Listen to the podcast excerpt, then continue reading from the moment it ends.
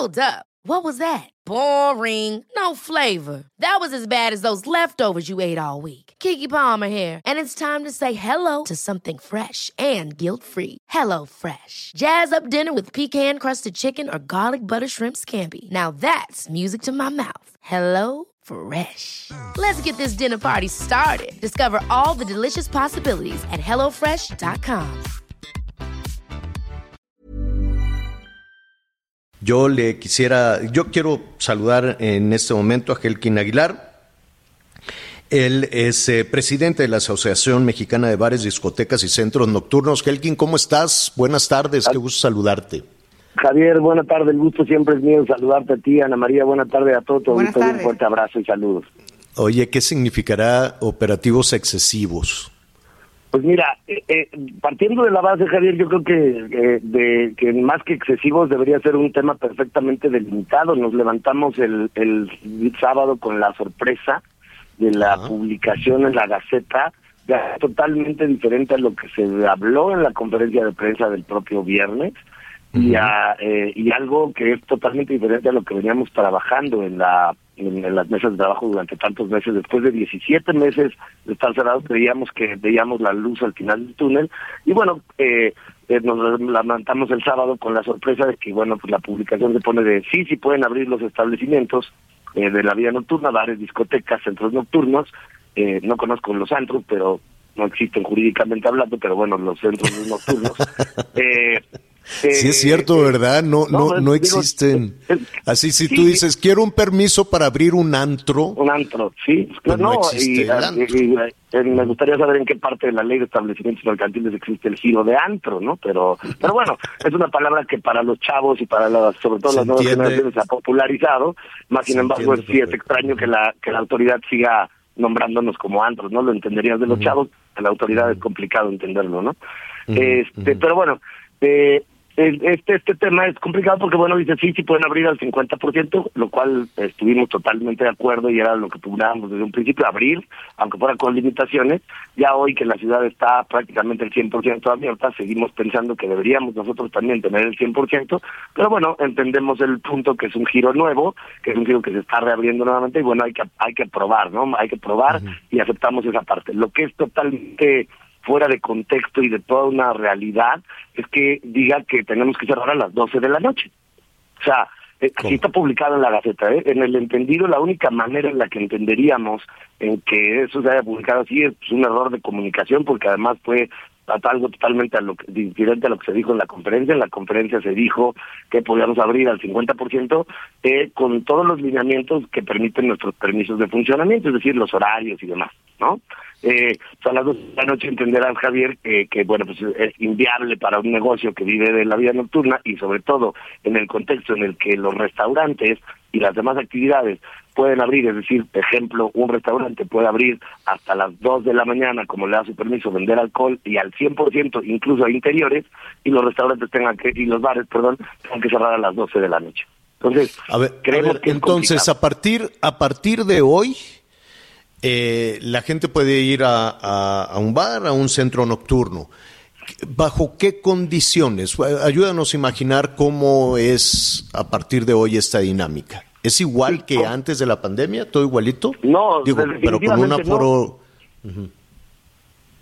Sí, definitivamente no, porque porque volvemos al, al, mismo esquema. Es, a ver, hoy como está publicado en la Gaceta, sí uh, podremos abrir las puertas, eh, podemos recibir obviamente la clientela con un aforo de la mitad, es decir, al 50% de lo que marca nuestro permiso de funcionamiento y bueno, pues con todas las medidas sanitarias evidentemente que tienen todas las demás actividades, es decir, eh, desde el registro del código QR, la toma de, de temperatura, eh, este gel y todas las cuestiones obviamente que los empleados tienen que tener también sus caretas y todas las áreas sanitizadas y demás.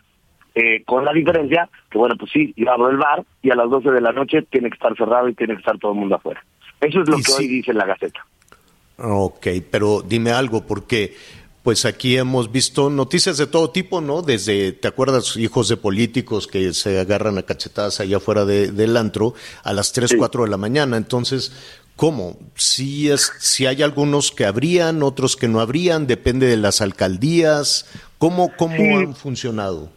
Yo creo que es una es una realidad que a lo largo del tiempo y al paso de los meses, Javier, se fue viendo que pues al, eh, lo, lo, dijimos muchas veces puntualmente, no solo en el mercado informal, sino también en el formal, a tantos meses de tener cerrada la actividad obviamente nocturna y de que la gente tenía la necesidad de salir, de esparcirse, de divertirse, y en lugar de promover eh, hacerlo de manera ordenada y de manera controlada, pues al tener cerrada la actividad se fomentó y se creó un gran mercado negro, un gran mercado informal de fiestas clandestinas, de eventos este, mm, paralelos a, la vida nocturna, independientemente de que, por supuesto, y no podemos negarlo, hubo establecimientos que optaron irse por la libre y abrir eh, clandestinamente, eh, amparados o no por la autoridad, a lo muchos quizá jugándosela, muchos quizá en el sentido de decir, pues es que me veo brillado a o abro o, quiebro, ¿no? Este, ¿Sabes en pues, dónde, sabes cómo detectabas en algunas zonas de la Ciudad de México que había un antro? Y, sobre todo en, la época así este, complicada, que, que veías la calle desierta, todo, todo cerrado. En esa época muy, muy este, complicada con la ciudad en rojo, este, yo lo veía porque terminó las noticias tardísimo, donde veías un, este, ¿cómo se llama? De la, de, la bebida, de un alcoholímetro dices, ah, pues aquí hay un antro, ¿no? Entonces estaba todo cerrado, pero ah, si dices, si hay alcoholímetro, hay un antro aquí cerquita. Y sí, ahí estaban los antros, como dices tú, con las puertitas de servicio, por ahí entraban y salían las personas, ¿no? Las puertas de proveedores, pero la autoridad lo sabía y el alcoholímetro también lo sabía y eso, pues imagínate, ¿no? Claro, y, bien lo dices, esto pues, fue generado, evidentemente, insisto, por ante el cierre de la actividad regulada y, y que esto generó, porque además también es una realidad, Javier, que bueno, pues, no, no forzosamente muchos de estos establecimientos que hablan que hablas eran bares o discotecas de manera formal. O sea, no, no, no. resulta ser que resulta ser que en estas épocas pues, los restaurantes se convirtieron en los nuevos bares. ¿no? Exactamente. Anita Lomelite quiere preguntar. Gracias, gracias.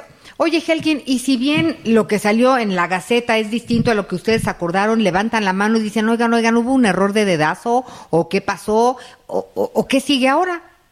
Sí, de hecho, desde el día sábado, Ana, te comento, Ana María, muchas gracias por la pregunta, porque creo que es lo más puntual el día de hoy. Eh, a ver, desde el mismo sábado se mandó un extrañamiento al gobierno de la Ciudad de México se estableció comunicación con algunos secretarios que han estado en las mesas de trabajo. Y bueno, déjame decirte que a ellos también les extrañó muchísimo este tema, es decir, ellos eh, entienden que así no fue como se planteó, eh, hoy se supone que van a tener junta ellos y van a tener una reunión con la gente de la VIP, con Pepe Perino, con Eduardo Clark para ver eh, dónde estuvo ahí el error, porque bueno, pues definitivamente está, estarás claro y estarás clara, perdón, este Ana, y estaremos todos claros que no hay manera en la que la vida nocturna pueda funcionar en ese esquema. Es decir, realmente esto es lo único que va a generar, y si es que no se corrige, es que se fomente mucho más la, la corrupción, la clandestinidad y el mercado informal, ¿no? Y, y obviamente, pues en el sentido de lo que decías y como empezaba bien la nota Javier, pues esta cacería de brujas por parte del, del, del Instituto de Verificación y de las alcaldías, en el sentido de que, bueno, pues como no es lógico ni normal que una discoteca saque a su gente o un bar saque a su gente a las 12 de la noche con apenas una hora o escasas dos horas de funcionamiento, pues evidentemente va a generar corrupción y va a generar muchos temas de ilegalidad. Eh, es la mala noticia en todo esto. La buena noticia, Helkin, es que les va a caer dinerito después de tanto tiempo, pues a un número enorme de trabajadoras y trabajadores, ¿no? Es correcto. Esa es la parte que, que nosotros creemos más importante y por la que siempre hemos pugnado, Javier, Ana María, eh, que ya podamos, o sea, ojalá y haciendo estos cambios y estas correcciones que reflexione la autoridad, eh, pues evidentemente aún limitados al 50%, podemos ya salvar muchísimas fuentes de empleo de todas las que se han perdido, eventualmente ir recuperando casi 300 mil empleos que se han perdido, irlos recuperando, salvar casi 100 mil que todavía hoy están en la banca y pues poco a poco recuperar la actividad económica de la ciudad en la vida nocturna que tanto genera, no solo como tal, no solo la vida nocturna de los establecimientos directamente, sino toda la actividad económica paralela que, que esto genera, es decir, y hablamos desde miles de viajes de Uber por día hasta las gasolineras, las tiendas de conveniencia, la señora que vende tacos y quesadillas, los restaurantes y las taquerías que funcionan en la noche, debido a que existe una actividad nocturna en la ciudad. Así es. Helkin Aguilar, muchísimas gracias. ¿Y qué te parece si dejamos pasar esta semana? Por ahí del viernes hablamos de nueva cuenta. A ver, a ver cómo, gusto, Me da mucho gusto y sobre todo que podamos tener buenas noticias en el sentido de, de verdad, empezar a recuperarnos económicamente con las condiciones que no sean discriminatorias y con unas condiciones que realmente fomenten eh, una vida nocturna sana y segura. Gracias, Helkin. Muchas gracias a ustedes, Ana María. Un fuerte abrazo. Javier, un fuerte abrazo y buen, buena semana para ti y para todo tu auditorio.